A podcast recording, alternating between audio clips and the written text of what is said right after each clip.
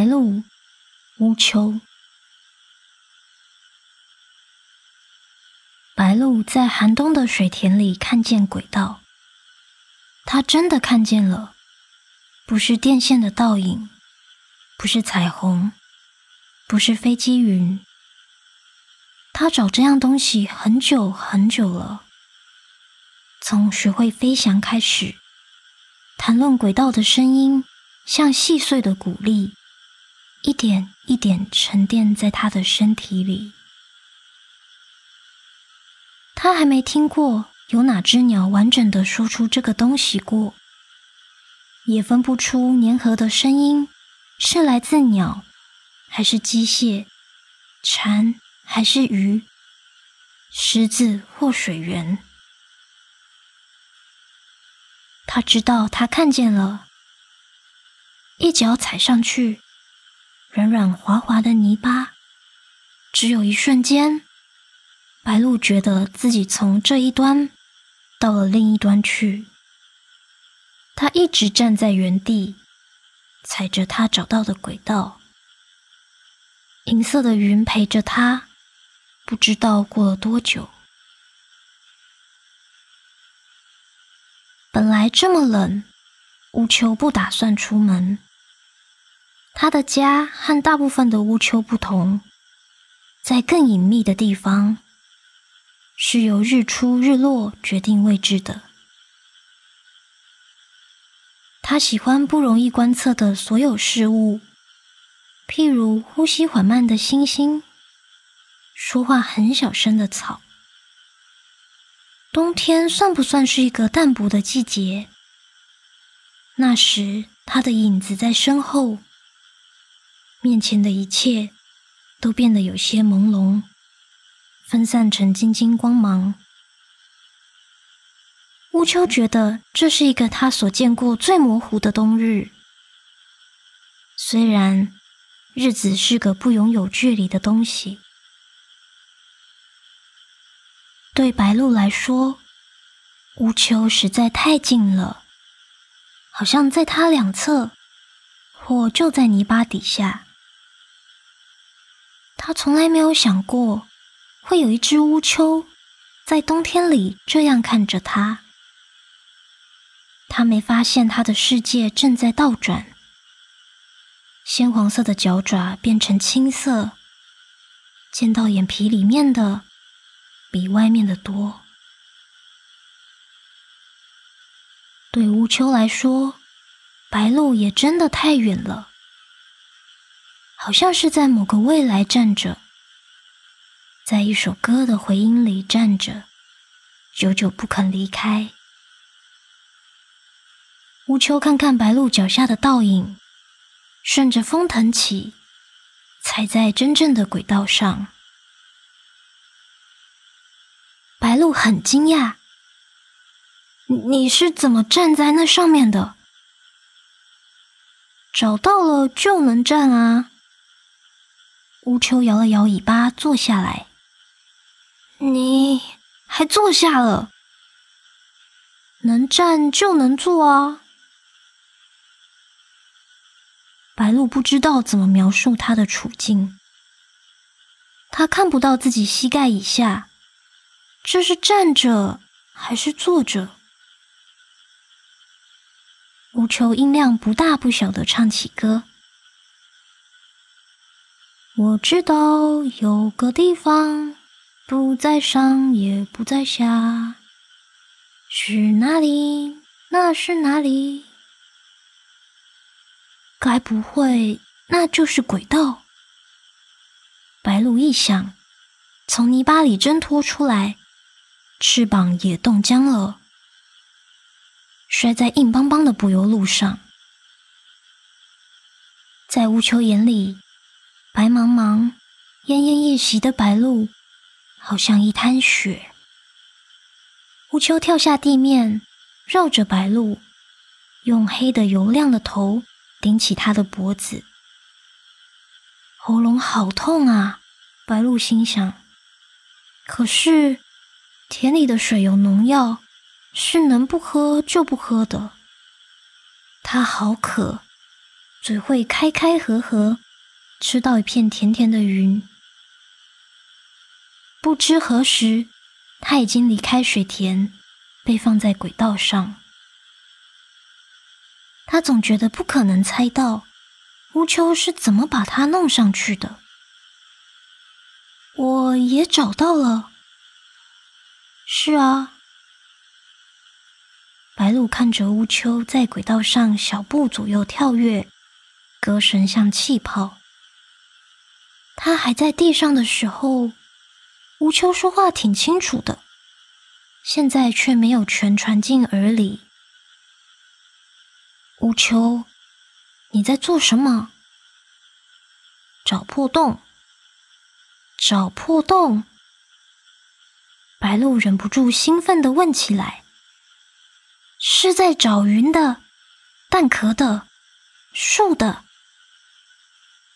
我见过人类的破洞，风一吹就响得好大声。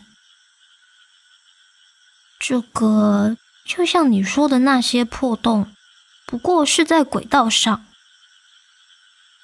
一定有些原因让轨道有破洞吧？白鹭自认聪明的说。有时候我偷东西。乌秋又摇头摆尾了一会儿，才回话：“他要跟我说一件他自己的事，不过这可是在轨道上啊，我们会有任何危险吗？”白鹭心想：“你说你可以向流水偷什么？”乌秋说。可能是几个瓶盖，我看见过其他的鸟把瓶盖咬得很扁，再铺在巢里。白鹭说：“那也不是流水自己的东西，因为这样才算偷，不是吗？”我走进去，站在流水里，我偷到速度，偷到声音。乌秋说：“流水拥有的东西，因为我站在里头，分出了一小部分，冲进我的身体里。”白鹭觉得轨道有点像一条大蛇，突然感到害怕。你也像风偷东西吗？像风偷色彩。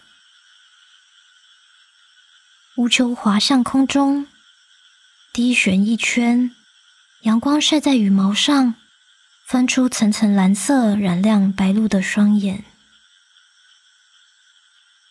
偷回来，就放在轨道的破洞上。乌秋仰头高唱几句，又好像凝神在听什么。然后呢？破洞会补起来吗？然后没有然后啊，就这样子放着。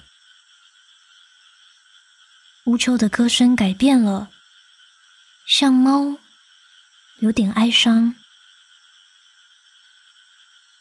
我也偷了你，给轨道。当我们在轨道上。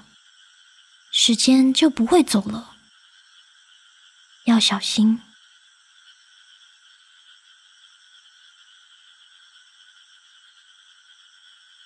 要小心。白昼还是会来，黑夜还是过去。白鹭在轨道上，想选哪一项，只要转半个圈。不管他选择哪一种，只要乌秋在，总会站在和他相反的方向。他也总是可以毫不费力的看见映照在乌秋身上的光。如果乌秋觉得沉重，就抖一抖羽毛。白鹭能看到掉下来的碎屑，有些能念得出声。有些却会把周遭拉入寂静。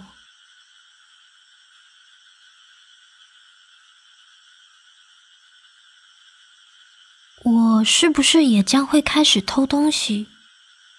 白鹿心想。我得想一想，我是不是真的关心轨道，真的在意轨道？他轻轻一跃，回到地面上。无求高高的俯瞰他，啪一声飞离，就像烟火。不知道去哪了，也许回家。他还不知道乌秋住在哪里，都去哪里打猎，把声音托付给哪个方位的风，如何筛选配合季节的歌。认识另一只鸟，并不是很容易的。我们真不像。一只鸟和另一只鸟都能飞翔和歌唱，为什么还会有那么多不同？白鹭心想。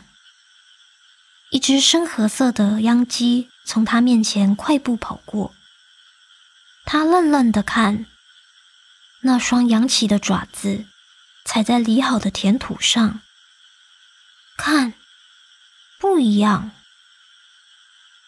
他自己跑起来，踩出的空气形状就不像秧鸡踩的。远山连绵蔚绿，使他想到轨道上的日夜环带。他一直知道山没有前后，山包围世界，所以哪儿都看得见。再高一点是天，低一点是水。可是它有尽头，这双翅膀给了它极限。如果要偷，我想要偷自由，要在谁那里才能偷到？白鹭低低飞着，仿佛夜幕垂在它的背上。平常。只有白日水中灵光，令他兴致勃勃。他不曾如此，对黑暗中燃着的灯火升起追逐的欲望。在他听说轨道上有破洞前，他就知道城市擅长在夜晚制造甜美的错误。他不曾这样想过，另一只鸟的眼睛。会藏身在这些闪烁的错误中，许久许久。风在它撞入时分裂，遮蔽城市的烟雾，花瓣一样的拨开，划过白鹭的羽毛间，在他眼里，像下了岩石的雨。乌秋知道今晚有流星，他想看的是流星留在夜空中的幻觉。这是他老偷不到的东西，他没法不看。只有不看，幻觉才能被保存下来。他就是忍不住看。另一件他一直做不成的事，是在幻觉里跳舞。无求哼着一段弯弯的调子，小心的把眼神藏在月光后，让他习以为常的夜晚被白鹭破坏。原本要成型的流星，短暂的散开，垂直掉落，罩住城市。乌秋也喜欢萤火，也偷过，看着白鹭在无形的流星群里滑翔，所有事物都在明灭之间。白鹭像一片灰烬，轻易的飞进它同样色泽的住所。身后一颗颗巨大的光芒，亮得他们俩都不知道该在哪里落脚。我肯定是毁掉了什么，白鹿说。反正你本来就不再会是原来的白鹿了，乌秋说。我正是为了做一只鸟来的。你是说像是你不知道轨道前那样吗？没有一只鸟能完全的理解另一只鸟，不是吗？白鹭说：“你是说你想要知道了这件事之后再试试吗？”是啊。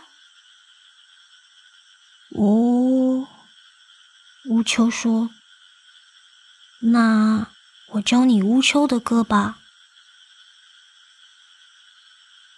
他们耐心的等外头的星辰消去，城市在褪下亮光、变回原本模样之前，短暂的是透明的，好像没有任何生物居住。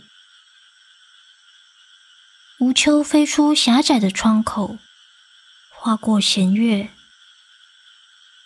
白鹭听见歌声的轮廓。就像在轨道上听的，锋利了点，清澈了些。他也跟着唱。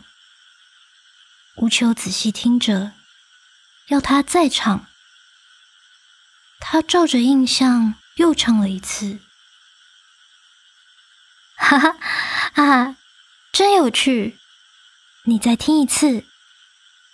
吴秋说。太阳的辫子松开了，太阳的辫子松开了。这次白鹭听懂了，由你来唱，听起来就变成。吴秋说：“你听见了吗？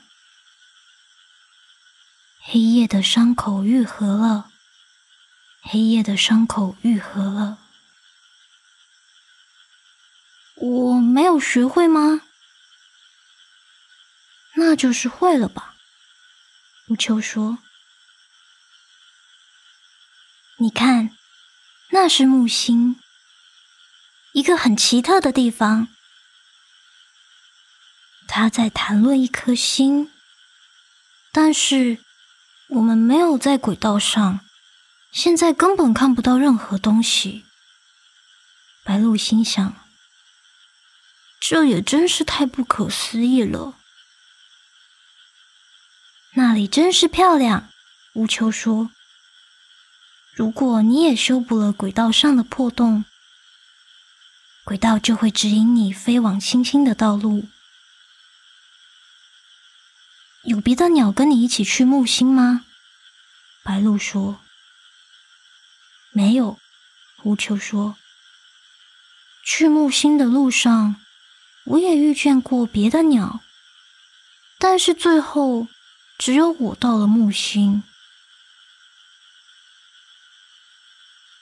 乌秋没有再提其他关于轨道的事。白鹭知道，乌秋不说的，代表没办法说。有些事就是不适合说。他从乌秋身边离开。飞往河堤，独自等待黎明。为什么跟乌秋在一起，我的胸口会感觉满满的呢？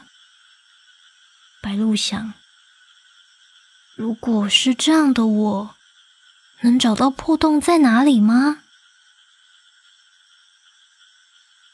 它终于降落在轨道上。攀上爪子的脉动使他一阵心惊，又蹦起来。啊啊！这轨道的破洞虽然看不见，却是用重要的东西补上的。白鹭想，装满的胸口突然尖尖的刺痛。我懂了，多半是因为我有了重要的东西。可是，白鹿怎么找，怎么变换角度，怎么对着轨道碎语或高声鸣叫，破洞都没有浮现。他越找，就越觉得非找到不可，沿着轨道不停地走，不停地找，仿佛忘了口渴和疲劳。从睡梦中惊醒时，白鹿看见轨道分叉了，伸出一条弯曲的、漆黑的、发亮的路。它跳起来，扑动翅膀，连滚带爬的起飞，身体却痛得不得了，有如从中间被撕开那样痛。白鹿能感觉到自己好像一团碎屑，一点点。一片片的让风吹走，可是它确实飞进了那条黑色的长袋子里，那一定就是通往木星的路。道路上什么都没有，白鹿看不见自己，只有疼痛如影随形。为什么会这么痛呢？走上这条路的鸟，都经历过一样的痛苦吗？白鹿想着。但是，明明已经感觉不到自己，这又是发生在哪里的痛呢？我应该要为此哀伤吗？还是，那其实不是疼痛，而是另一样我从来没有感受过的东西？渐渐的，他能察觉到温度和微微颤抖的羽毛。漆黑像融化的冰，不再阻挡他的视线。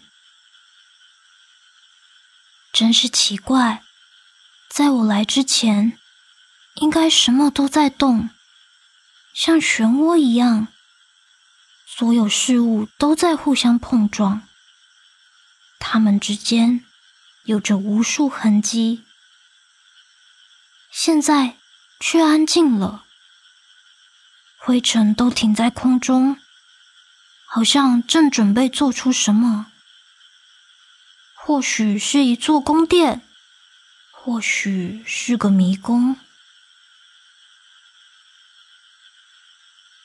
白鹿猜测的时候，已经穿过沙尘。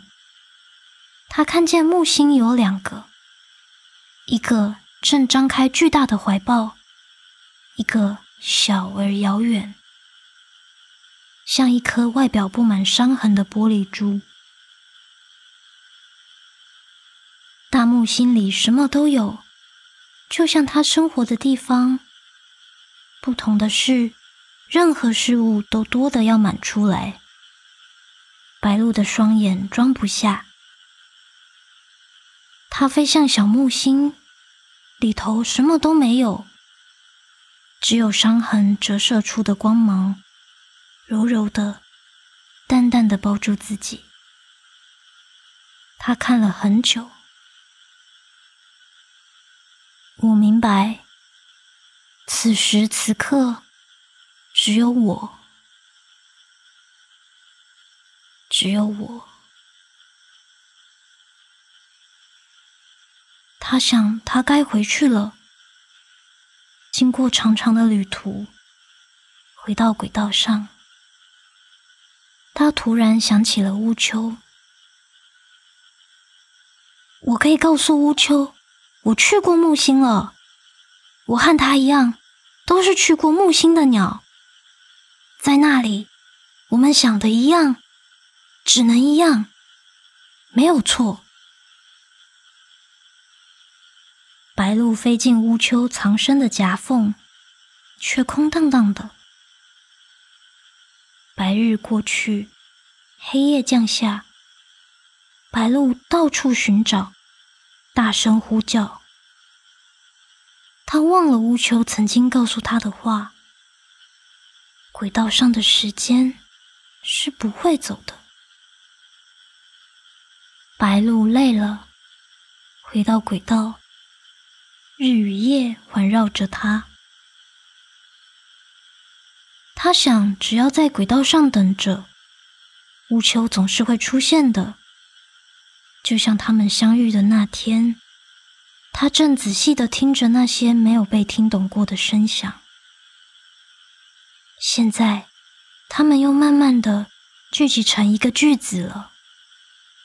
在河里、湖叶里、废铁里，乌秋的歌声遗落在各种事物中。太阳的辫子松开了，太阳的辫子松开了。白鹭听着，眯起眼，低低的跟着唱。黑夜的伤口愈合了。黑夜的伤口愈合了。